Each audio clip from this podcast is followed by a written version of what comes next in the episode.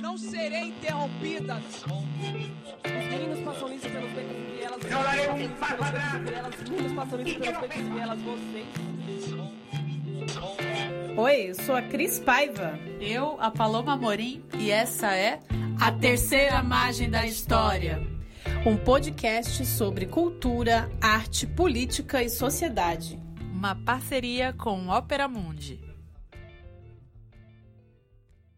Salve galera, começando mais um episódio do Terceira Margem da História, episódio 9. Precisamos falar de saúde. Isso aí, hoje a gente vai pensar um pouco sobre esse tema que é tão relevante, né? E, e tem sido tão tratado nos últimos meses, né? Nessa pandemia de coronavírus.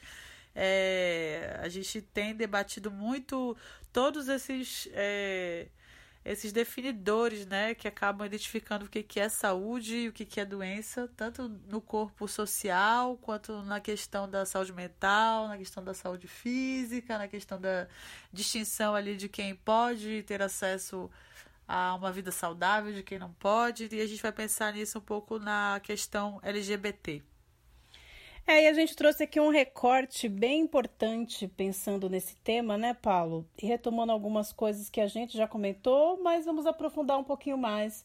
A gente falou com agentes de saúde, falamos com médicos, falamos com é, pessoas ligadas à política pública em saúde LGBT. Então a gente aqui está retomando esse assunto que é fundamental aí em relação aos direitos da comunidade LGBT, né? Lembrando aqui que a gente vai começar do ponto de vista histórico. Isso, como sempre. Cristiane fez uma pesquisa ótima. E antes disso, só lembrar que a gente está nesse mês da visibilidade lésbica, né? Então, novamente, acho que todo programa é importante frisar isso. Que a gente está partindo aqui de vivências lésbicas para pensar essa expressão da política LGBT ao longo da história e também na questão do nosso hoje social, né? De como as coisas estão fluindo. Sim, a gente vai falar de todes, mas também vamos comentar aí em relação a essa demanda mais específica que é da comunidade lésbica. E Isso. falado aqui por duas locutoras Sapatonas. sapatonas.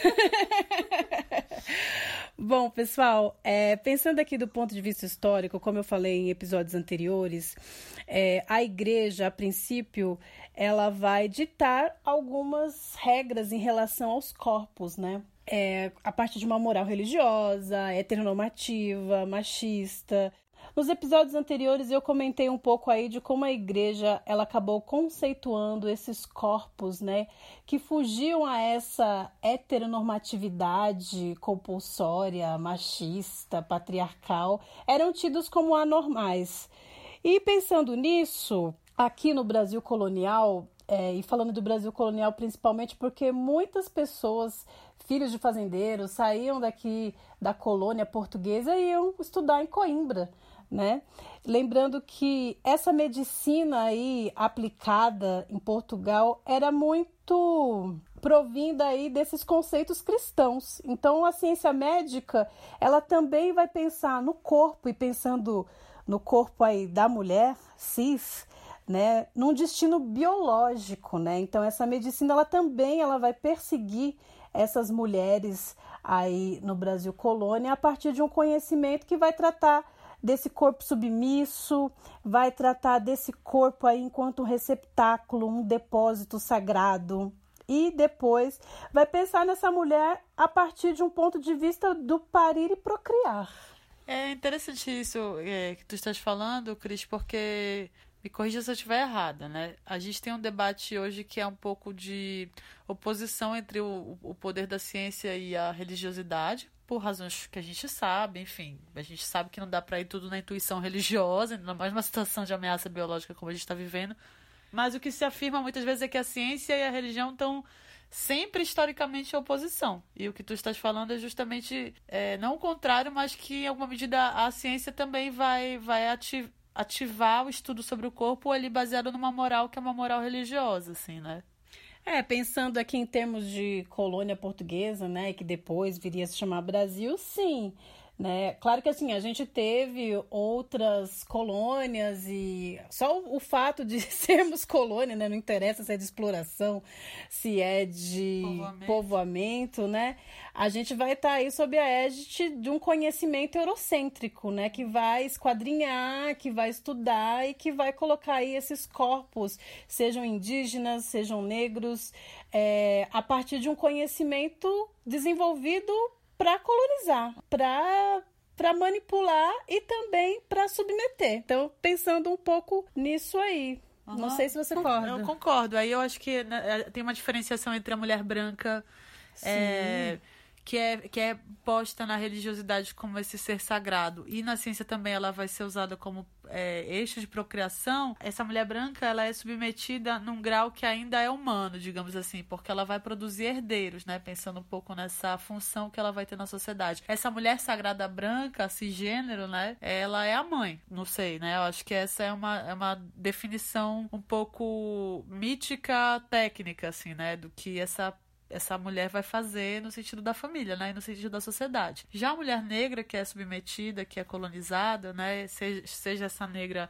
de origem africana, seja essa mulher negra indígena, né, uma negra da terra, segundo falavam, né? Você me ensinou isso, inclusive. Sim. É... Os indígenas eram chamados negros da negros terra. da terra. Os que vinham é, das embarcações do tráfico negreiro eram os negros da costa. Negros da costa. Então, assim, essa mulher negra, ela não vai ser colocada numa posição de mãe. Ela vai ser colocada numa posição animalesca, eu diria, de procriadora, quase uma fábrica mesmo de escravizados, né? E o, que nasce dela não são sujeitos, né? São forças de trabalho. Não são herdeiros como os que nascem da mãe branca. Claro. O herdeiro, ele é uma, é uma palavra forte que a gente até usa, acha meio clichê, hoje em dia é uma coisa meio ultrapassada, mas aquele que herda, ele não tem só um. Ele não é só um filhinho de papai, né?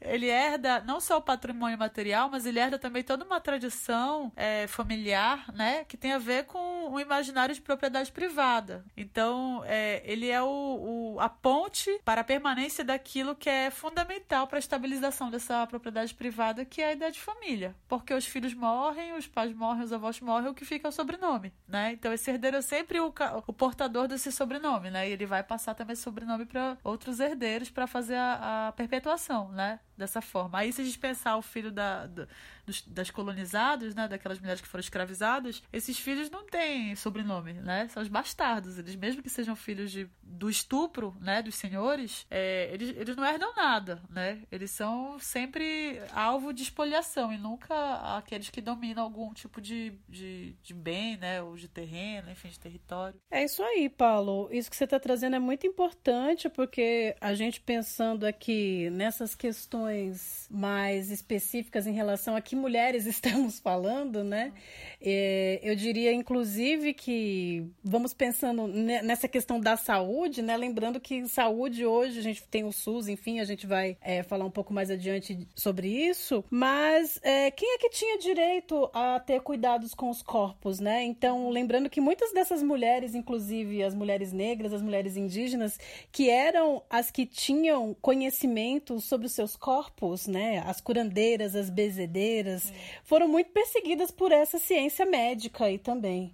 Né, e pela Inquisição, século XVIII. Depois, no XIX, a gente vai ter também uma medicina higienista. Uhum. Né? Então, esses corpos aí que é, estão ligados mais a si, vão ser perseguidos, né? Vão ser tidos como as feiticeiras, essas mulheres que dominam esses conhecimentos uhum. também, que a gente pode dizer conhecimentos médicos, né? Vão ser perseguidos. E as mulheres brancas tratadas aí trancafiadas dentro de casa, enfim, é, vão ser lançados esse olhar dessa medicina funcionalista, né? Então, é, muitas doenças vão ser caracterizadas como doenças da madre, né? Que era como se chamavam o útero, né? Da mulher. E as enfermidades dessa mulher vão estar ligadas ao útero, né? A loucura, a ninfomania, a melancolia, inclusive, né? Então, quem tinha melancolia é, eram as mulheres que eram caracterizadas é, como que sofriam de um mal infernal, né? Que inclusive vinham dos vapores exalados das suas menstruações. Então, assim, essa medicina, ela também falava desses corpos dessas mulheres brancas aí que estavam sendo esquadrinhadas nesse sentido, de que a mulher ela não tem que ter um contato aí com o seu corpo nesse plano aí do se tocar, do se conhecer. E as que se conheciam nesse sentido eram punidas. Sim, e é interessante, né? Porque aí a mulher normativa, né, que seria essa é, mulher que tem uma função na família, ela ela sente nojo dela mesma, né? Ela entende que o corpo dela tem uma função aí que é técnica, né? Que é uma função de procriação e de talvez ali produzir prazer no seu companheiro, e somente, né? E essa questão da menstruação é forte, né? Porque a gente aprende a ter, a ter nojo do, da, do sangue da menstruação, que eu acho que, até li um dia desses, é o único sangue que não é fruto de violência, digamos assim, que não Sim. é algo que sai do nosso corpo por conta de um impacto, de um baque. Dói menstruar, né? Mas assim, é um sangue saudável, né? Um sangue que mostra que seu corpo está funcionando.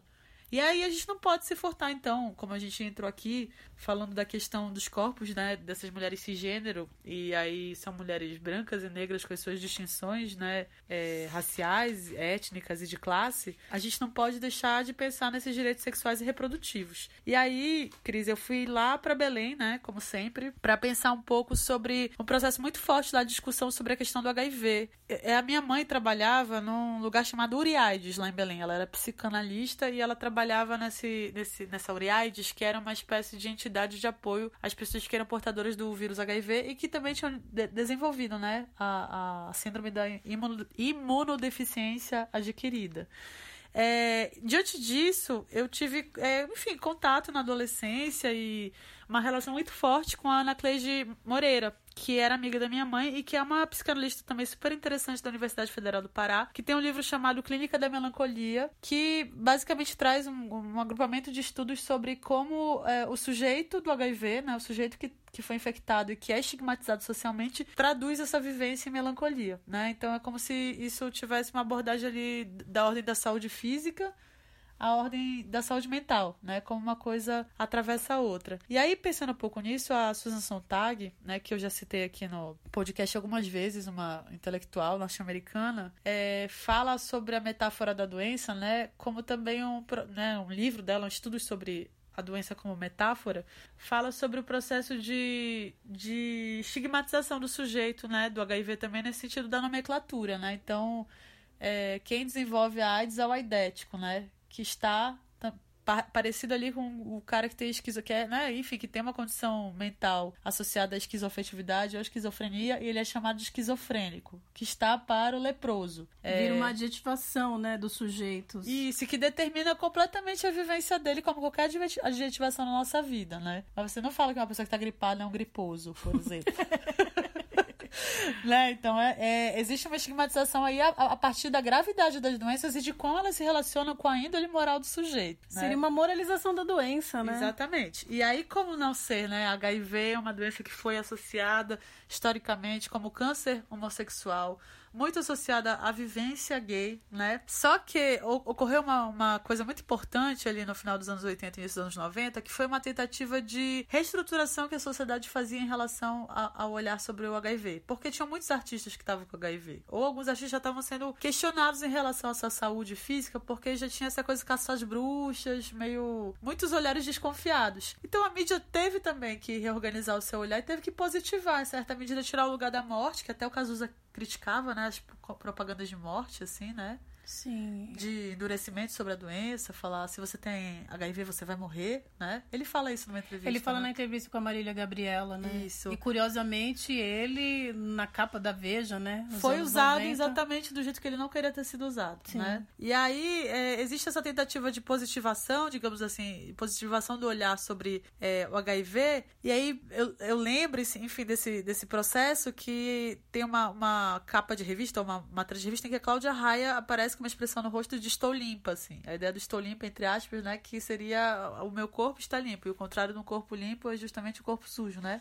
Eram umas propagandas meio tortas, né? Uma coisa assim, meio quero falar sobre essa doença e tentar curá-la, tratá-la, mas de uma maneira, um enfoque publicitário totalmente binário e estigmatizante Sim. também pela via da positividade, que hoje chama positividade tóxica. Mas ela já existe desde os anos 80, 70. Até antes. Até antes.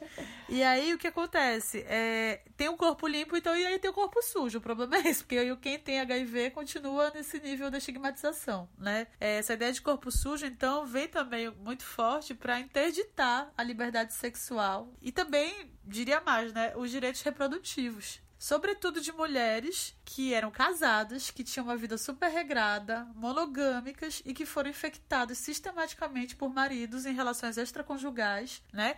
Que tinham então todo um processo de liberdade sexual para transar com quem queriam, da forma que queriam, aproveitando o prazer do sexo e aí levavam essa essa doença para dentro de casa, o vírus para dentro de casa, dentro da casa de família, né? Muito simbólico falar que é o império dos bons modos e dos bons costumes infectavam suas companheiras.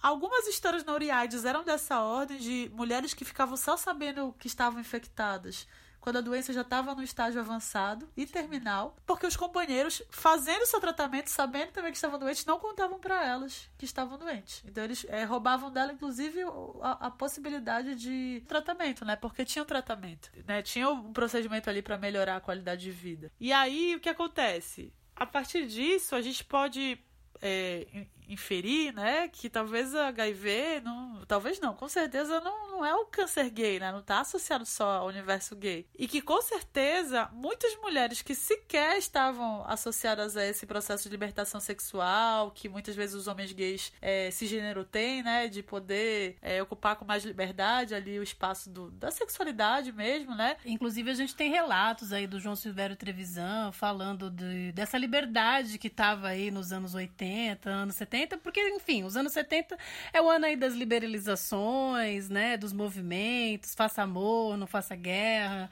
Então teve todo esse boom aí é, da liberdade com seus corpos, né? Só que aí quem é que tá aí nesse espaço público? É, isso é uma, é uma contradição que a gente tem que enfrentar, né? Isso não significa que a gente tá diminuindo a dor da comunidade é, gay que foi muito, muito perseguida claro por conta disso. Não. Mas a gente não pode ignorar e repetir o sistemático apagamento dessas mulheres que, vítimas do machismo e vítimas da ideia de uma família patriarcal é, nuclear burguesa, é, foram é, vítimas de um processo que eu encaro como feminicida, né? Lembrando que o Engels tem uma definição interessante de família ali que se baseia na história. Então, nesse livro, A Origem da Família, da Propriedade Privada do Estado, vai dizer que na origem histórica a palavra família não significa esse ideal que ele chama de ideal filisteu de hoje, que é essa questão do sentimentalista ou de convivência doméstica, brigas domésticas, né?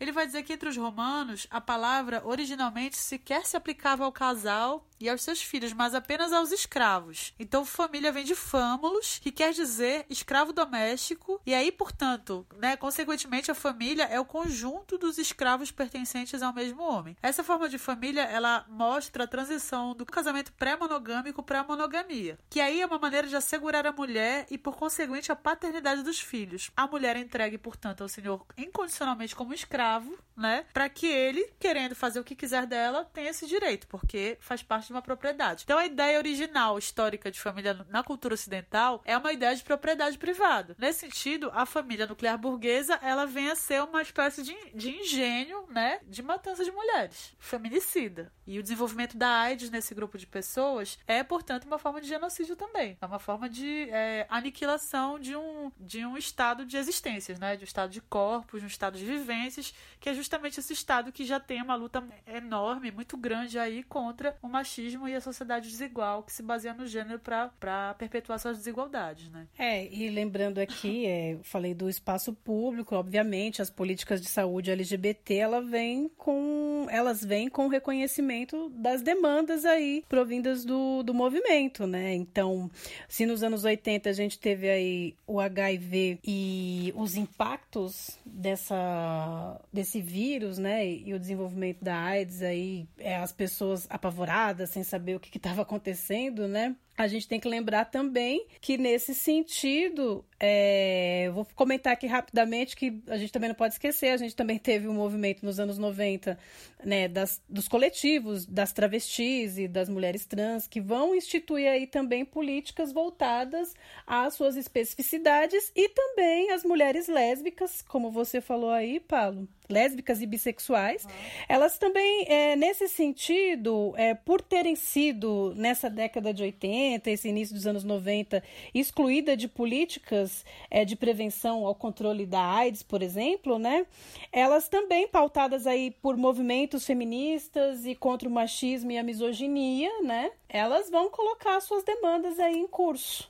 É bem interessante, né? Porque a questão das mulheres lésbicas e da saúde ginecológica, por exemplo, né? E a discussão de direitos sexuais e reprodutivos, muitas vezes fica emperrada pela. Enfim, pela estúpida compreensão, esse achismo tosco que é muito mediatizado, também é muito propagado por essa forma estereotipada de lidar com os nossos corpos, de, é, esse dizer de que a gente não faz sexo, né? Ou que o sexo entre lésbicas é uma eterna é, preliminar, né? Como se não houvesse ali uma condição sexual de prazer, de desejo, de fluidos, de trocas é, que não fosse total, né? Isso é um, é um, preconceito e acaba gerando também uma forma de pensar para nós mesmos que nós, nós mesmos, né?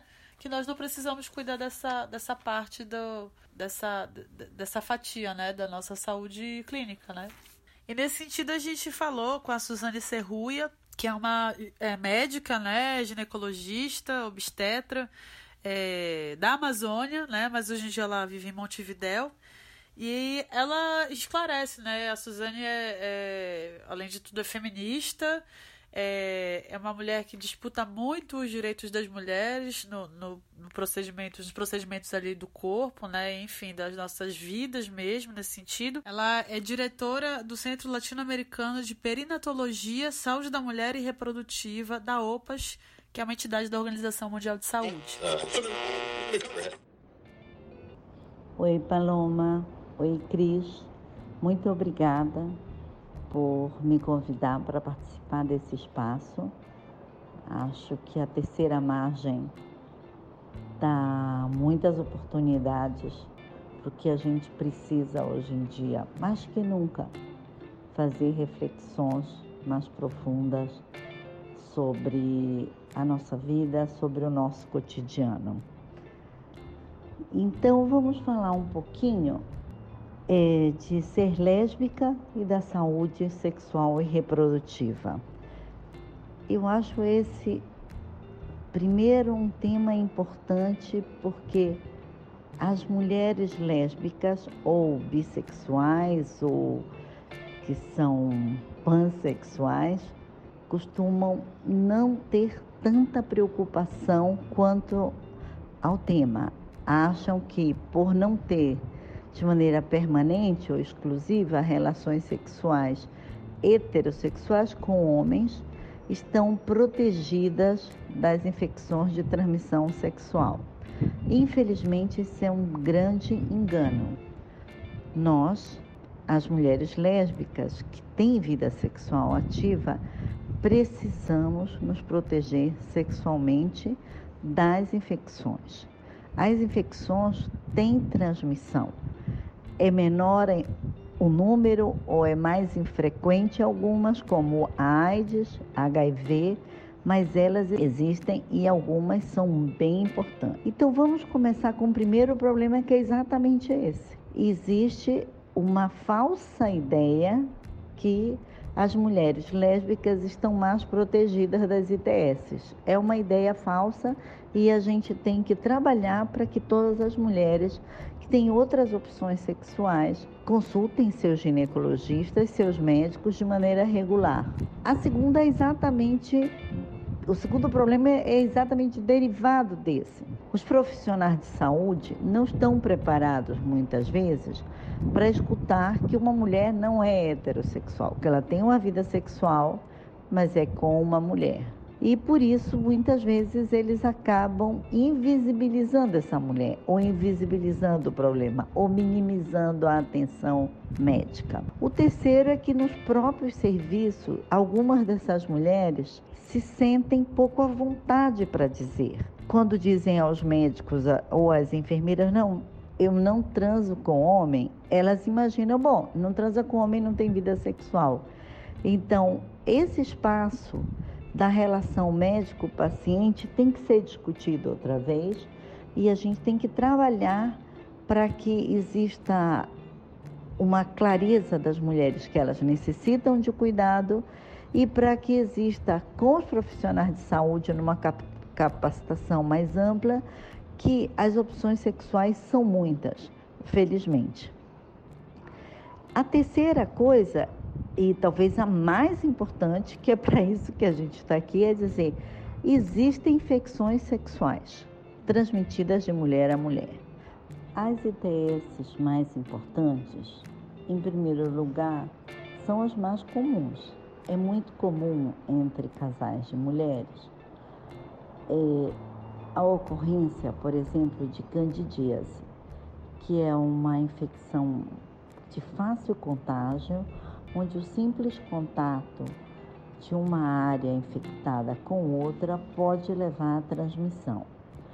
Assim como a candidíase, outros dos chamados corrimentos podem ser transmitidos. A tricomoníase, que é aquela com secreção mais forte, de olor desagradável, de cheiro desagradável e outras infecções. Vamos tratar de duas que são bem importantes e que são também de fácil transmissão. A primeira é o HPV. Por que, que o HPV é importante? O HPV ele está na gênese do câncer de colo. E outra coisa que as mulheres que têm vida sexual só com mulheres ou com mulheres e com homens pensam é que não é importante fazer a prevenção do câncer do colo uterino. É importantíssimo, porque se a mulher tem HPV, que é uma doença invisível, que evolui durante anos, ela pode chegar a ter um câncer de colo. E me permitam entrar num ponto, e é por isso que também tem que cuidar do câncer de mama.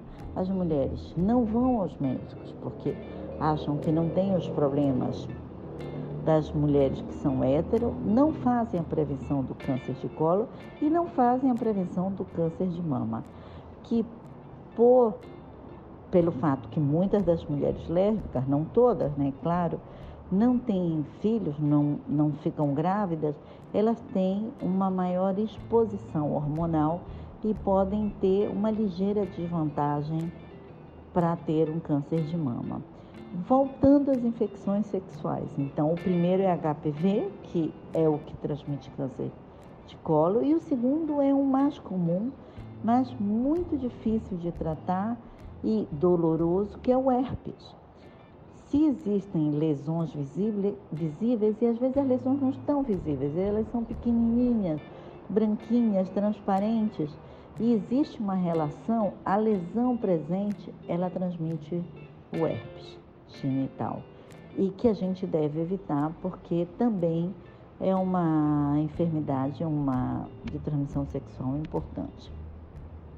Por fim, existe sempre uma discussão se as mulheres que têm vida sexual ativa com mulheres podem e alguma das parceiras tem HIV, pode transmitir.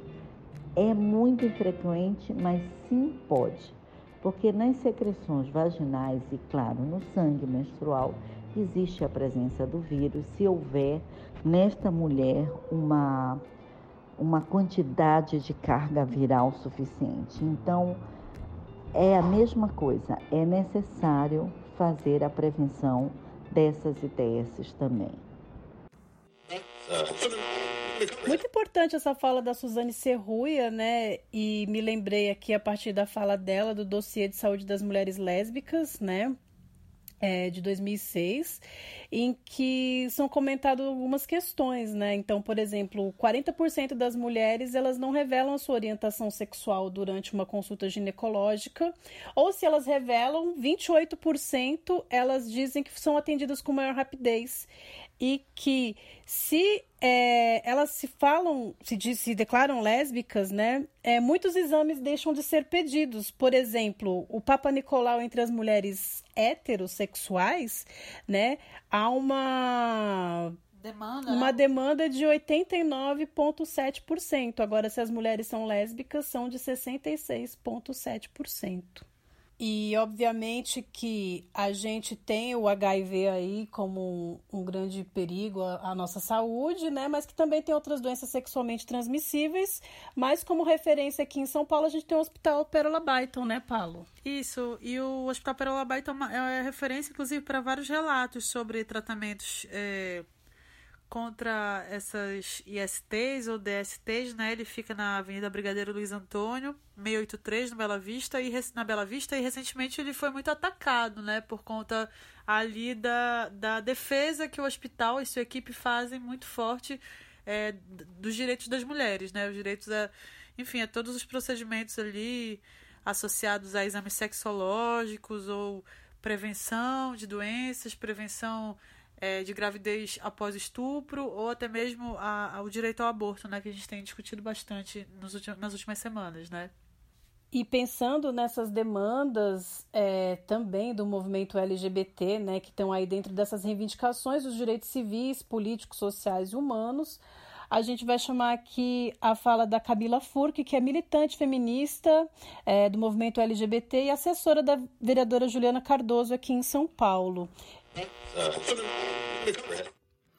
Pensar os desafios é, da implementação de políticas né, que garantam o acesso da população LGBT ao Sistema Único de Saúde, né, aos serviços de saúde na cidade, requer pensar em três, pelo menos três dimensões aí de desafios. O primeiro é o desafio de garantir que essa população, quando acessa um serviço, né, seja tratado, seja tratada com dignidade, com respeito, né, de forma humana, né, porque o que a gente sabe é que de modo geral a população LGBT, quando acessa esses serviços, né, é, sofre discriminação, preconceito, no caso das mulheres transexuais, homens trans e travestis, a questão do desrespeito ao, no, ao nome social, né? É a mesma coisa em relação às lésbicas mais masculinizadas ou homens mais efeminados, enfim.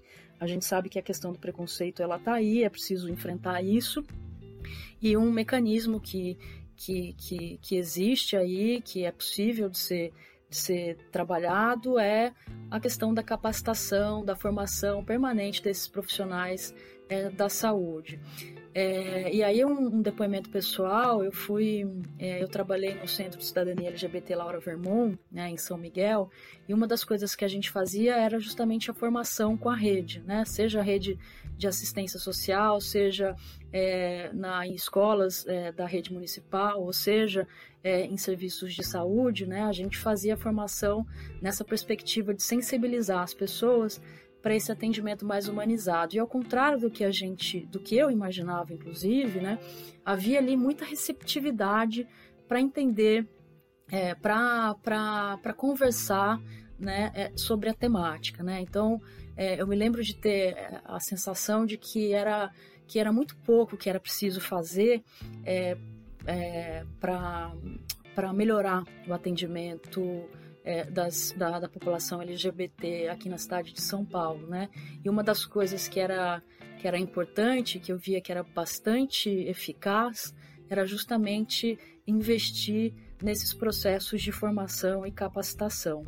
A mesma coisa, e aí quando a gente fala especificamente das mulheres lésbicas e bissexuais, é, já é assim bastante comum, a gente conversa né, em círculos, rodas de amigas sobre isso, o despreparo né, de ginecologistas quando a gente fala que é que, que, tem, que faz sexo com outras mulheres, ou seja, quando a gente fala que é bissexual ou lésbica, né? Que tem a ver com uma formação também, né, desses médicos e médicas na rede, mas também com uma mudança do, dos currículos, né, é, das, das escolas de, de medicina aqui no, no país, né, que é incorporar é, essa, essa a temática é, seja de gênero, seja a temática é, é, da diversidade sexual e, e, entender né, que, que a saúde sexual ela não é só não é só pensar na reprodução, né? É comum a gente é, a gente passa quando vai na ginecologista por uma série de perguntas, né? A, a primeira delas é qual é o método anti, anticoncepcional que você usa. Para as mulheres lésbicas e bissexuais isso pode ser constrangedor, né? E isso a gente precisa mudar. Agora tem um outro aspecto muito interessante que é a percepção né, é, das próprias mulheres lésbicas e bissexuais sobre a necessidade de ir ao ginecologista, né? E aí tem uma pesquisa muito interessante é, da Regina Facchini e da Regina Maria Barbosa, é, o acesso aos cuidados é, de saúde sexual de mulheres que fazem sexo com mulheres aqui em São Paulo, que é de 2009, 2010 mais ou menos, em que elas estudam a população de lésbicas e bissexuais. E elas perceberam que entre as mulheres lésbicas e bissexuais que quase não tiveram experiência com homem ou tiveram pouquíssima experiência com homem, para essas lésbicas, para essas bissexuais, é, é, a, não existia, a percepção delas é que elas não precisavam ir ao ginecologista porque elas não faziam sexo com homem. Então, essa ideia de que o sexo entre mulheres é mais seguro, de que não passa né, de que não, não existe transmissão de doenças, né, que então, portanto, elas não precisam ir no ginecologista, né, que quem vai no ginecologista ou quando a gente vai no ginecologista é porque tem algum problema mais sério. É, eu acho que isso revela para gente uma outra dimensão que o poder público também pode atuar, que é essa a, a questão da formação e da, da informação, né, focando em públicos diferentes, né. Tudo isso é, é bastante simples do ponto de vista. É, não custa muito no, do ponto de vista do orçamento, não exige né, nenhuma é, é, lei, né, nenhum projeto de lei mirabolante. Basta colocar as coisas que estão escritas lá no Plano Nacional de Saúde Integral da População LGBT em prática. Qual que é o desafio que a gente tem hoje? Né? É que a gente está vivendo hoje né, uma, um, um momento em que é, falar sobre é, gênero, falar sobre a questão da diversidade sexual, né, é, elevar, é, é, colocar essa temática na agenda de políticas públicas enfrenta uma grande resistência né, dos setores conservadores fundamentalistas que hoje estão é, no poder, né, que hoje a bancada né, evangélica hoje na Câmara Municipal de São Paulo é muito grande, né, dos 55 vereadores, de mais da metade é evangélico. E aí o problema não é ser evangélico, né, o problema é trazer né, para discussão pública, né, para a arena pública, né, para discussão de políticas públicas, esses dogmas, esses valores, né, é, e, e, e, usar desses valores para é, decidir sobre o que vai ser feito ou não vai ser feito na cidade de São Paulo. Muito importante isso que a Camila falou, porque em 2013, por exemplo, foi instituída aqui né, uma política nacional de saúde integral de lésbicas, gays, bissexuais e travestis, né, pensando aí até nos termos da Constituição Federal que garantem a cidadania e a dignidade da pessoa, né, promover o bem-estar de todos, sem preconceito de origem, raça, cor, sexo é, e quaisquer outras formas de discriminação e o quanto esse momento autoritário em que a gente está vivendo, é, o quanto dessas políticas efetivamente não se concretizaram. Exatamente. E aí, esse momento também parece que é, ele, ele desenha uma tentativa de fazer todos nós voltarmos para o armário, né? E aí esse voltar pro armário não é só a gente se proteger, porque isso nem existe, inclusive, você sair, depois voltar, não, não tem como voltar, já pegou fogo o armário. é, mas é como se tivesse uma tentativa de patologização da, da, das nossas condições sexuais e de, de identidade de gênero, né? É, lembrando que no Brasil, em 1985, o Conselho Federal de Medicina retirou da lista de transtornos né, mentais a classificação homossexualismo. Lembrar que ismo é um sufixo de é, é, intensidade patológica, né? Então deixa de ser homossexualismo e vira homossexualidade, né? E em 1999, o Conselho Federal de Psicologia estabeleceu normas éticas para a atuação dos profissionais da área quanto à orientação sexual e vedou os psicólogos a incentivarem ou proporem qualquer tratamento ou ação a favor de uma prática de patologização das homossexualidades, ou seja, esse lance da cura gay, de terapias que fazem você gostar de pessoas, é, enfim, num, dado né, do seu afeto enfim, heterossexual, isso está proibido, né? Segundo a, a, o Conselho Federal de Psicologia, né? É, e a gente falou então com o Alexandre Valverde, psiquiatra, para pensar um pouco sobre essas perspectivas. Né? É, e pensar qual que é a importância né, dessas resoluções que vão despatologizar a questão da sexualidade. Boa tarde, Paloma. Boa tarde, Cris. É, muito obrigado pela questão, por participar aí do, do trabalho de vocês é, do podcast de vocês, do canal de vocês. É muito interessante essa questão desse ponto, né, da retirada da homossexualidade dentro da, da lista do Código Internacional de Doenças, em 85, e justamente essa, é, essa norma ética do Conselho Federal de Psicologia é, inibindo né, a, o uso de alguma prática psicológica com a tentativa de fazer uma cura gay, qualquer coisa nesse sentido. Né? Primeiro porque é impossível, né? não existe tratamento para isso. Então, claro, a normativa do Conselho Federal de Psicologia vem afirmar essa questão e, e tentar é, coibir mesmo, né? inibir essa prática, é, que é uma prática muito equivocada que alguns grupos religiosos tentam fazer ressurgir e que não se mostram eficazes porque o comportamento sexual ele é espectral, ele é nuançado, né? Não existe uma norma heterossexual somente, né? Então, todos os comportamentos eles se espalham como um espectro de possibilidades. Então, a gente não fala de doença nesse sentido, né? Então, não tem por que falar de cura, né? Se você entende que a homossexualidade ela faz parte de uma das manifestações possíveis da sexualidade humana, é, você já não considera aí o conceito de doença, então não tem para que falar de cura. E só que é, o, os outros, as outras práticas sexuais, é, ou as outras. Não vou nem falar só da questão das práticas, né? A questão de, de identidade, de expressão de gênero, tudo isso, demorou muito mais tempo para ser é, desestigmatizada. Né? Até pela própria é, Organização Mundial de Saúde e tudo mais. A retirada da transexualidade desse rol de doenças também aconteceu há três anos, né? Então, há muito pouco tempo. E, e, a gente ainda vive sob a égide da patologização dos nossos comportamentos sexuais, né? Tem alguns outros comportamentos que a gente entende a, a esfera patológica que isso possa representar, no sentido, por exemplo, do voyeurismo, do exibicionismo, mas é, como a gente vê esses comportamentos hoje à luz das relações abertas, por exemplo? Então, isso é uma questão importante a ser pensado, assim, o que, o que são as nossas práticas sexuais, como elas se dão e se é, distribuem de uma maneira espectral nesse sentido, né? são nuances, são tons, são tonalidades da, dessa mesma questão e que não existe uma norma, um ponto que a gente possa considerar como o zero ali, né? o ponto zero, a normalidade e qualquer desvio seria considerado uma patologia. Isso são questões que precisam ser amadurecidas, precisam ser repensadas. É, na verdade, todos os comportamentos humanos eles se, eles se distribuem dessa maneira, né, como espectro. Então a gente não fala mais do, do, autismo, a gente fala do espectro autístico. E a gente pode expandir isso para outras questões é, relacionadas à psiquiatria, né? As, as, depressões, elas são dimensionais, elas são espectrais. As esquizofrenias, elas são espectrais, elas são dimensionais. Então, essa questão, ela transcende o, o âmbito da sexualidade, ela vai para todos os âmbitos da nossa vida.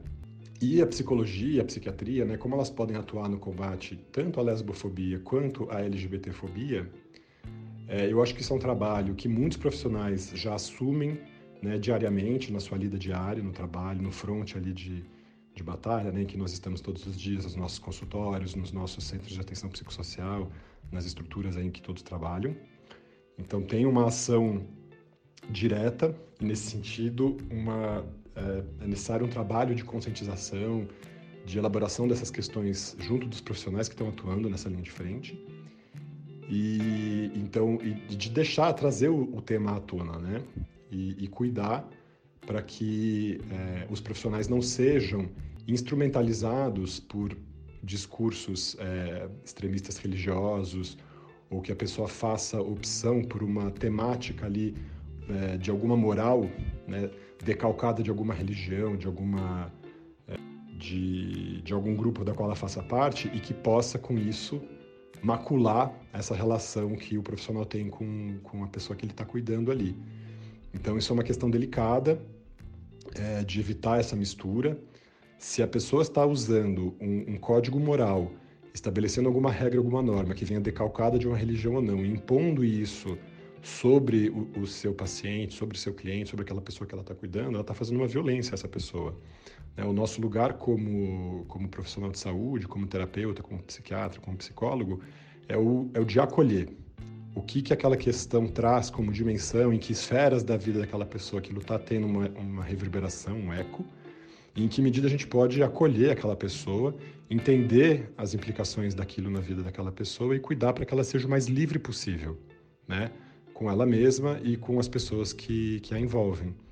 E, e, liberdade significa reconhecimento de si, reconhecimento dessa identidade, o desenvolvimento, sim, de um orgulho em relação a essa identidade, um, um cuidado para uma afirmação é, calma, uma afirmação tranquila, uma afirmação consistente daquela pessoa para consigo e a liberdade de poder agir, é, né, a sua, viver a sua sexualidade, viver a, a, sua necessidade de, de, busca de amor e, e tudo mais, é, de uma maneira que seja libertadora, tesuda, positiva, é, cheia de vício, cheia de graça, né? uma, uma vida livre, né? em que a gente se respeita e respeita aquele que está diante da gente. Né? Então, esse é um cuidado primordial, esse é, um, é, uma baliza maior que a gente tem que ter no, no nosso trabalho. Né? A gente não deve impor a, a nossa moralidade, os nossos códigos é, religiosos ou de conduta para outra pessoa. E a gente tem que entender em que medida aquela pessoa vive num contexto em que talvez ela esteja oprimida por esses códigos, dependendo da religião que ela participa, do grupo social que ela participa. Então, e entender como, pelo contrário, até a gente pode fazer a pessoa se, se libertar dessas amarras. Então é um outro cuidado também que a gente tem que ter. Então, o que a gente acompanha é justamente a maior parte das vezes são as pessoas tentando se libertar dessas amarras e, e podendo experimentar e precisando experimentar um, um respeito para consigo, né, um amor próprio e uma valorização daquilo que ela é e como ela pode fazer para viver melhor com ela e com os outros. E pensando aí nessa fala do Alexandre, Paulo, eu lembrei de um trabalho importantíssimo que tem no Hospital das Clínicas, né, que é o ambulatório transdisciplinar de identidade de gênero e orientação sexual, lá no Hospital das Clínicas, coordenado pelo médico Alexandre Sadé. E nesse ambulatório vão ser tratadas questões relativas à infância, né? É, a respeito sobre incongruência e disforia de gênero, né? Então, é, as questões aí vão ser tratadas no âmbito da infância e da adolescência. Não vai ser aplicado nenhum tipo de tratamento químico, né?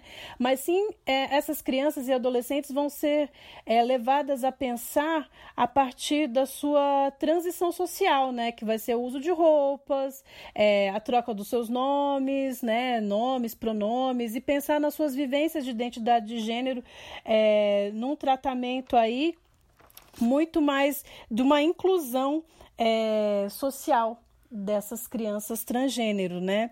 Eles também desenvolvem trabalhos com pessoas adultas e aí também envolve uma equipe multidisciplinar que envolve psicologia, psiquiatria, serviço social, ginecologia e fonoaudiologia, inclusive, né? É um trabalho muito interessante aí que as pessoas podem buscar é, oferecido pelo SUS. E pensando aí que a partir também dos anos 2000, o SUS ele vai assumir esse processo aí de transexualização. Né? Por que isso? Observou-se, segundo pesquisas, é, que a comunidade trans ela padece de ansiedade, de crise de pânico, depressão. Além do mais, é, o uso de silicone industrial, também o uso de hormônio feminino, que vai ocasionar AVCs, infartos. E o SUS também vai pensar nessa transexualização masculina, né? Que vão aí oferecer procedimentos como mastectomia, esterectomia, que é a retirada do útero, né, esterectomia e a mastectomia retirada das mamas. Além de os usuários, usuárias do SUS poderem usarem o seu nome social. Sim, e é interessante isso porque o SUS é, começa, o Sistema Único de Saúde começa a dar conta de um procedimento que é de ordem social ampla, assim. Então, é, sai das mãos do indivíduo é, essa, essa, esse lugar de ter que dar um jeito para conseguir ficar de acordo com o seu gênero, né? Então, sai desse lugar do improviso e de fato isso começa a ser assegurado mesmo como, como direito associado à saúde corporal e mental, né? É importante você colocar isso, Paulo, porque nos episódios anteriores a gente comentou um pouquinho sobre essa performatividade do gênero, que ela não é o suficiente, né? É necessário sim políticas públicas que possam abarcar e concretizar os direitos. Com certeza. E aí eu queria contar uma história aqui de um é famosa aqui em São Paulo, é, de um um senhor, né, um, um, um, homem, um sujeito chamado, que foi vulgarmente chamado, né, apelidado de Fofão da Augusta, né? E, e, algumas pessoas devem conhecer o Fofão da Augusta porque ele era uma figura muito importante ali na Rua Augusta, né? É, ele circulava ali Paulista, Augusta, me lembro muito bem. Isso, e aí ele é, distribuía, ele pedia dinheiro às vezes, ele distribuía é, é, panfletos de teatro, né? É, de, de, divulgando peças de teatro. Acontece que ele tinha esse apelido porque ele tinha o rosto bem inchado, né? Que era um rosto que parecia que a cabeça dele era muito maior do que o corpo dele, né? E as, as pálpebras caíam, pesava a bochecha, porque aquilo era, aquilo era silicone industrial que ele tinha aplicado, né? E aí isso tinha deformado o rosto dele. É, o Chico Felite, que é um jornalista, ele ficou interessado na história do, do do Fofão da Augusta, que na verdade se chama Ricardo Correa, e ele vai escrever um artigo no BuzzFeed, que é aquele site, né? É bem, bem interessante até sobre quem é esse cara, né? Quem é essa pessoa que acabou adquirindo esses ares meio errantes e é, virou meio piada de Facebook, de Orkut na época, né? Ele era uma figura que acabou se associando ao estereótipo de gargalhadas da cidade de São Paulo, desses, dessas lendas urbanas engraçadinhas da cidade de São Paulo. E a real é que esse, esse cara foi um grande cabeleireiro, um grande maquiador, um intelectual. É, coincidentemente, eu conheci um amigo dele, o Alessandro Jamas, que é, também ele é professor de, de português, né? E ele é formado em letras. Ele é um grande amante de Fernando Pessoa, queria mandar um abraço para ele, porque a gente se conheceu aí nessas noitadas de sambados, né, de, dos poetas aí da noite. E ele fez parte dessa turma, então, do Ricardo Correa, que era uma turma que se interessava por poesia, se interessava pelas belezas do mundo, pelas tentativas ali de relações mais transversais entre é, homossexuais, e, é, as travestis e os transexuais, né? É, e as mulheres cisgênero também, né? Que estavam envolvidas com isso. E aí, interessante porque o Ricardo Correa, ele vem de Araraquara e ele vai viver em situação de rua muito porque ele é homossexual e ele não é aceito pela família dele. E o Zé Celso Martinez Correia do Teatro Oficina também é de Araraquara e ele é uma vergonha para Araraquara também. Isso é interessante, né? Porque é um grande diretor, né? E o Ricardo Correia foi um grande cabeleireiro, né? E eles são uma vergonha para uma sociedade conservadora, né? Uma cidade que é retrógrada, uma cidade que só olha para si no sentido que a gente falou agora, né? De fazer a manutenção de uma ordem que já está falida, né? Araraquara não sabe o que perdeu. Não sabe o que perdeu mesmo, né? É, e aí o interessante é, né? O Ricardo Correia foi diagnosticado com esquizofrenia. E ele vivia em situação, não de situação de rua, mas uma situação bem precarizada de moradia, né? E essa é uma questão importante, né? Porque aí tem essa questão do silicone industrial no rosto, esse abandono familiar, é, essa relação com a rua, que é uma relação de dependência da rua, né? É, ao mesmo tempo tem os afetos da rua ali, né? Os amigos, as pessoas que vão se dando suporte para as coisas poderem acontecer. Mas isso é uma questão de saúde pública também, né? É, a, a, população de rua e a população que está vivendo sofrimento psíquico, muito decorrente também por homofobia, por transfobia, ela é de responsabilidade do Estado, né? Então, o interessante foi que no final Ricardo Correa foi achado pelo Chico Felite porque ele estava internado no Hospital das Clínicas, ele perdeu um dedo que estava infeccionado. É, enfim, ele foi felizmente muito bem cuidado nesse hospital mas ao mesmo tempo o hospital é, ele tem limites assim para cuidar do corpo e da, e da vida dessa pessoa. E aí ele estava abandonado nesse outro sentido né? Do, do cuidado ali de uma, um sistema público ou de um programa público que pudesse abarcar a, a, a questão também de, da, da dor mental dele também né? Muito bem lembrado, Paulo. Essa história aí realmente é muito interessante para a gente relembrar e trazer aqui também, enquanto é, uma história na qual a gente pode reivindicar aí os nossos direitos à saúde LGBT. Para finalizar, a gente vai trazer aqui a fala da Ângela, né? Vamos chamá-la de Ângela porque ela não pode se identificar, ela é agente de saúde e a gente quer muito lembrar e a gente pensou em relação a isso, o quanto que é importante o agente de saúde, né? É, que pode encaminhar essas pessoas que podem ser recebidas pelas famílias, fazer uma orientação, inclusive familiar, né? Porque uhum. muitas pessoas é, são é, expulsas de casa né? Lembrei até da Casa 1 que acolhe uhum. também os LGBTs que são expulsos de casa aí, essa juventude que muitas vezes não tem para onde ir, acaba estando na rua aí por uma demanda preconceituosa da sociedade, das instituições que não conseguem abarcá-las. Então a Angela falou um pouquinho aqui do trabalho dela pra gente e a forma como as famílias acabam recebendo ela aí. Tenho 34 anos, nasci no estado da Bahia, mas resido em São Paulo há 7 anos. Há dois anos trabalho no SUS, atuando como agente comunitária de saúde no programa Estratégia Saúde da Família. O meu objetivo é promoção e prevenção da saúde de toda a família. Uma vez ao mês, visito cada família, faço acompanhamento desde o nascimento até o idoso. Cada família tem a sua realidade e necessidade portanto, auxílio conforme a necessidade de cada um. A área que eu atendo é mista, tem criança, adultos, gestante, idosos, hipertensos, diabético e LGBT. Tem família que me atende, como também tem algumas que não aceita o atendimento. O SUS tem muito serviço para a população, como vacinas, ambulância, UPA, AMA, fiscalização da água potável, medicação e medicamentos de alto custo, hemodiálise e tratamento de cura da tuberculose exclusivo do SUS, transplante de órgão, entre outros, e, e a vigilância epidemiológica. O SUS é um dos maiores serviços de saúde público do mundo e é nosso. Muito importante a gente reconhecer o trabalho desses profissionais, né, que estão é, fazendo a ponte entre nós, né, entre a sociedade civil e o Sistema Único de Saúde, né. Assim como a gente tem que lembrar dos atendentes do CRAS, né, a gente tem uma amiga que trabalha no CRAS, que é Dara Ribeiro.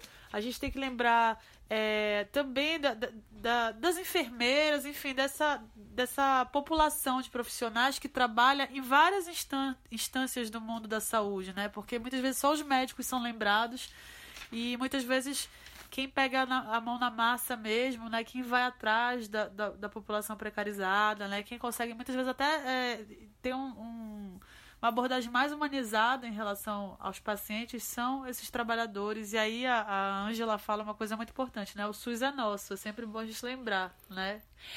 Em defesa do SUS sempre, sempre, sempre, né? Na garantia do sistema de seguridade social, assistência social, sabe? E os direitos aí que a gente falou. Né, que são importantíssimos, né? Eu sei que o sonho da classe média é ter o seu planinho de saúde, né? Porque a gente acredita, né? Eu não acredito, né? Mas enfim, a grande maioria da, da população acredita que tendo uma grana para pagar um plano de saúde, é, vão poder desfrutar aí de, uma, de um atendimento melhor. Mas lembrando que os casos mais graves, né, quando a gente adoece, são encaminhados ao SUS, né? Por exemplo, câncer, uhum. tratamento do HIV. Lembrando que as medicações aí, né, de, de prevenção e também para quem faz o tratamento são adquiridos através do SUS. Isso mesmo. Então, gente, a gente vai se despedindo e queremos fazer as nossas indicações da semana. Cris, você quer começar com, com as suas? Bom, eu vou indicar aqui para vocês um documento que acha facilmente na internet, né, que se chama Política Nacional de Saúde Integral de Lésbicas, Gays, Bissexuais, Travestis e Transsexuais, que foi publicada pelo Ministério da Saúde em 2013 aí nos anos Dilma, né, finalizando aí esse mandato dela. E quero indicar um filme também, que se chama Clube de Compras Dallas, né? Que é de 2013, do diretor Jean-Marc Vallée. E traz uma questão fundamental aí, né, em relação a esse início aí da, da transmissão do vírus. Muita gente não sabia nada, foi usado o AZT de uma forma indiscriminada no tratamento.